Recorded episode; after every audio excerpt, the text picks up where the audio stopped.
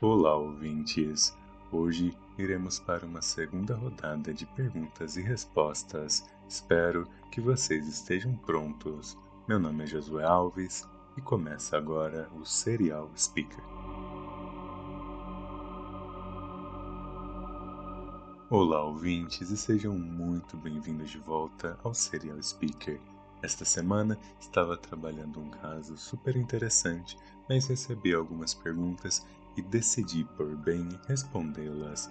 Espero que vocês estejam prontos, porque iremos começar. Pergunta número 1. Por que no episódio anterior você disse perfil racial do ponto de vista mulher, ao invés de falar de gênero? Sim, primeiramente, tenho que dizer que é importantíssimo falarmos de gênero. Não somente isso, lembrar que qualquer pessoa, independente de classe social, classe racial, entre outros elementos, podem ser vítimas de qualquer crime, inclusive do estupro. No caso específico do episódio anterior, eu estava falando sobre dois casos que envolviam como as mulheres são tratadas no meio judicial japonês. Não somente isso, fiz uma ligação com o meio judicial brasileiro e o consumo da pornografia gratuita e por diversas idades. E por que nós estamos falando essa linkagem de o que aconteceu e a pornografia? Simplesmente porque a pornografia ela é desenvolvida por homens para homens. A pornografia ela é uma realização de fantasias majoritariamente masculinas. Significa que pessoas de todos os gêneros e orientações sexuais não vão gostar de assistir, não significa isso.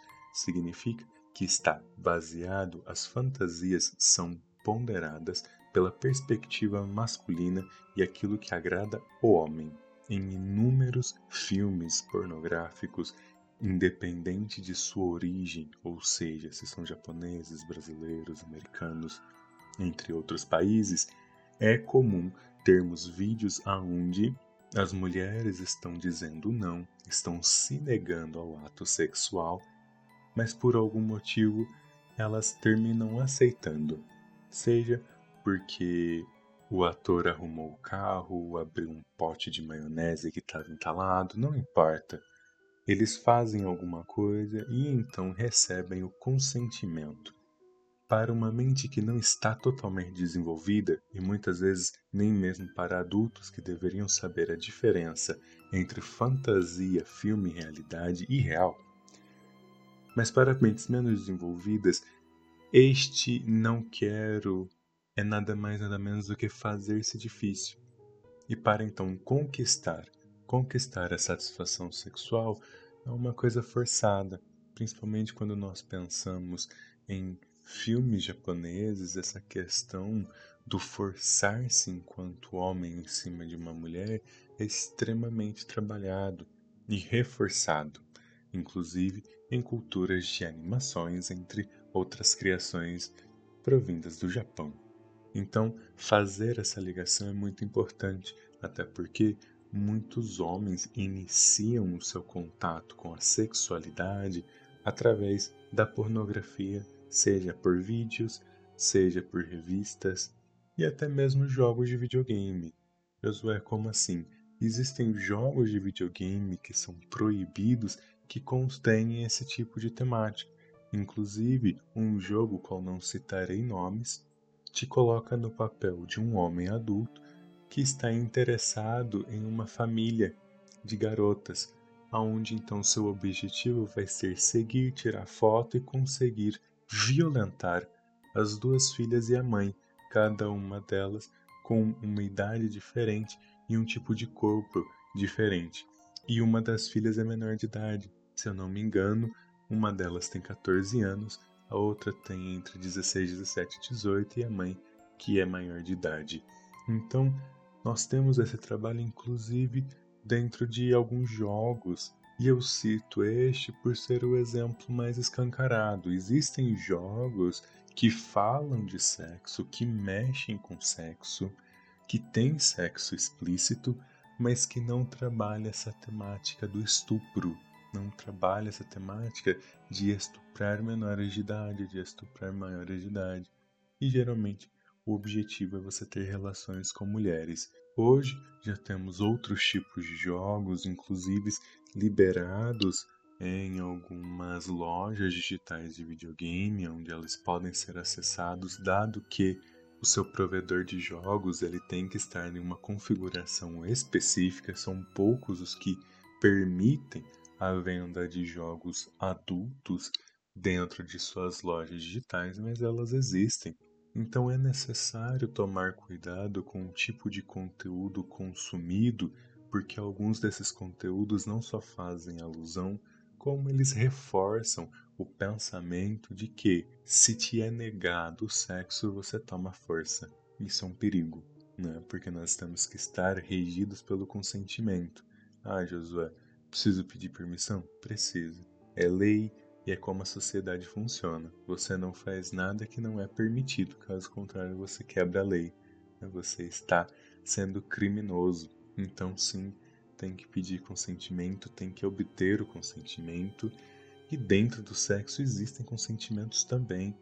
Né? Se a pessoa não quer uma determinada posição, não quer um determinado tipo de sexo, pode ser feito com aquela pessoa. Se te incomoda, você tem três opções: simplesmente aceitar e continuar a coisa, buscar uma outra pessoa que esta sim concorde com aquilo que você quer fazer, que a atual parceira ou parceiro sexual se recusa, ou a terceira opção, que seria a mais saudável, que é você sentar, conversar e, claro, isso se você estiver em um relacionamento, se for um sexo mecânico, né? Você conheceu a pessoa num bar e foram ter relações sexuais, essa terceira opção talvez não esteja tão disponível, mas dentro de uma relação você pode chegar a um acordo ou acordos, né, de que um cumpra a fantasia do outro dentro do limite de cada pessoa. Tendo tudo concordado e acordado, tá tudo mais do que tranquilo, mais do que legalizado. E isso nos traz também a questão de que Josué pode ter estupro dentro de um casamento? Sim, tá? Sim. Mesmo estando casada ou casado, consentimento continua tendo peso. Se não há consentimento, é estupro. Dentro de casamento, dentro de namoro, dentro de uma pessoa que você conhece num bar. Não importa o status do relacionamento. Sem consentimento, necessariamente é estupro, certo? Então, tenham extremo cuidado com o tipo de, de conteúdo que vocês estão consumindo, principalmente porque a pornografia ela pode ser muito excitante, mas ela não é 100% saudável ao ser consumida em longos períodos e por muito tempo. Ela ensina um sexo que não é um sexo real, por assim dizer. Ela ensina a parte final do sexo. Ela ensina o que nós podemos chamar explicitamente de foda. É isso que ela ensina. Ela ensina foda, que é o sexo, a penetração, o chegar no orgasmo. Isso é a foda. É a parte da foda. Sexo, você tem os toques, as preliminares, você tem o contato, a conexão, o carinho. O sexo faz tudo isso. Ele precisa disso para ser sexo. O sexo, ele está linkado à nossa autoestima, como a gente vê, como a gente se percebe, como a gente percebe que o outro percebe a gente, como o outro nos cuida, como o outro nos toca, como o outro nos faz carinho, como o outro nos deseja e como eu desejo a pessoa que está, faço carinho, toco com prazer. Então, a penetração em si, ela é uma das partes do sexo. Ela não é o sexo. E é uma das coisas que a pornografia falha ao passar esse tipo de informação. A pornografia, ela passa apenas a foda, a penetração, aquela coisa mais finalizada, né? mais o final do sexo. Não vai mostrar o sexo em si, até porque esta parte, essa parte primária, essa parte do meio, do contato, das preliminares é muito pessoal, é individual de cada casal. Cada quem vai ter seu jeitinho de tocar, seu jeitinho de iniciar as preliminares, ah, como é que a gente vai começar, onde vamos começar. Então tudo isso tem que ir em conta, estar em consideração, coisa que a pornografia não faz. Com certeza, jogos que mexem com esse tipo de temática, alguns até mostram esse tipo de relacionamento, mas a maioria é focada no sexo e muitas vezes no sexo brutal. Existem jogos com temáticas sexuais onde as pessoas estão interagindo? Sim, eles existem. existe todo tipo de jogo. Existem jogos onde você vai poder explodir seus inimigos, e existem jogos onde você explodir seus inimigos é errado. Né? Existem jogos onde você vai ser policial, outros você vai ser ladrão, em outros você vai ser um corredor é, profissional, em outros você vai ser um corredor de rua. Então, jogos eles vão mexendo com vários tipos de universos, vários tipos de vida e vão trazendo algumas realidades de contatos que são também relevantes, certo? Então é por isso que nós temos que tomar cuidado com o tipo de conteúdo que estamos consumindo, que os jovens consomem, e aí isso já parte para uma questão dos pais terem os cuidados necessários com seus filhos para saber o tipo de conteúdo que eles estão consumindo e se estiverem consumindo um conteúdo que não é agradável, deve ser feita a orientação, para que a criança não cresça acreditando que aquilo é sexo e que tudo que ela precisa fazer é se forçar. Se ela ouvir não, tem que forçar, forçar, forçar. Porque é isso que muitos filmes mostram. Basta você se forçar em cima da outra, basta você ter controle sobre o corpo da outra. E isso não tem absoluto sentido. Pergunta número 2 que me fizeram é a questão do fetiche do estupro. Gente, fetiche do estupro é uma coisa complicada, é um fetiche de tipo BDSM, né? E o fetiche de estupro, ele não tem nada a ver com estupro em si, tá? Não tem absolutamente nenhum tipo de ligação com ser estuprado ou ser estuprada. Tá? O fetiche de estupro, ele é uma troca de papéis, ele é uma brincadeira aonde você vai ter um dominante e um submisso, e esse dominante ele vai realizar ações enquanto o submisso não vai ter controle para, entre aspas, se defender. Porém, isso é feito com chaves, tá?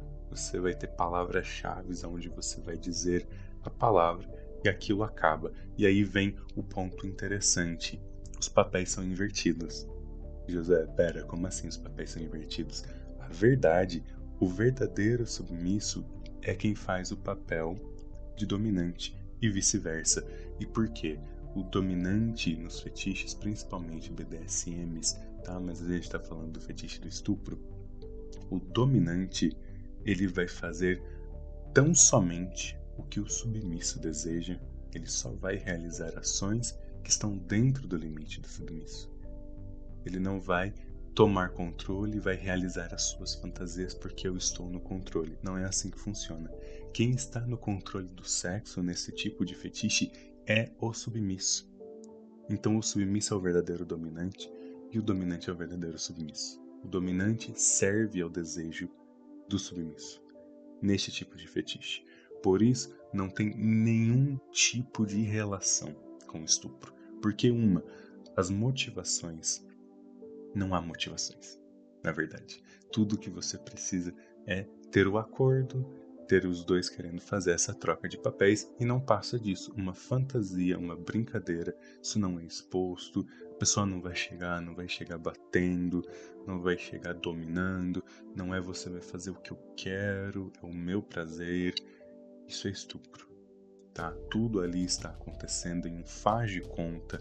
Se ultrapassar limites, vai parar, não vai continuar e se continuar, a coisa já entra pro lado criminal.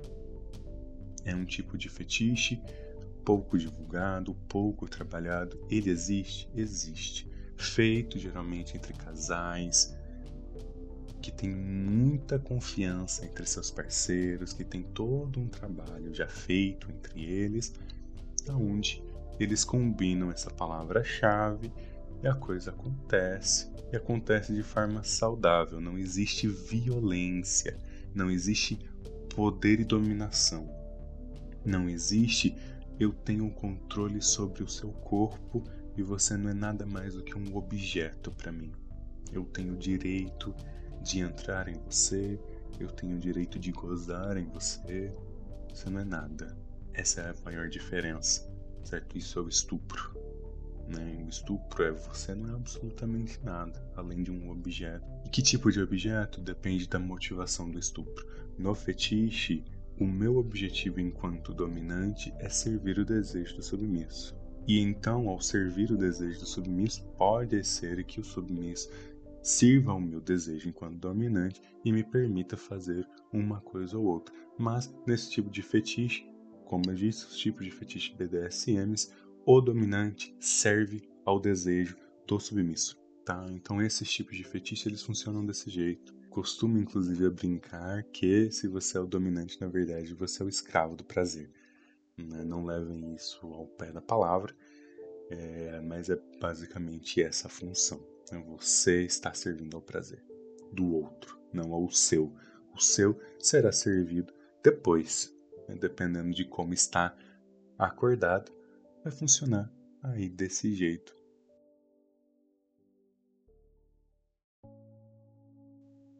É sempre um grande prazer poder trazer um pouco dessas discussões e poder responder perguntas, trazer temáticas, trazer casos aqui para vocês para que a gente possa discutir esse mundo da criminologia, da psicologia, de crimes. Espero que vocês tenham gostado. Foram duas perguntinhas bastante interessantes. Espero que eu tenha conseguido responder de forma satisfatória as perguntas de vocês. Fiquem à vontade para continuar perguntando para me mandar críticas, me mandar recomendações. Olha, eu quero ouvir um pouco mais sobre isso. Vi um caso X ou Y, fala um pouquinho aí pra gente.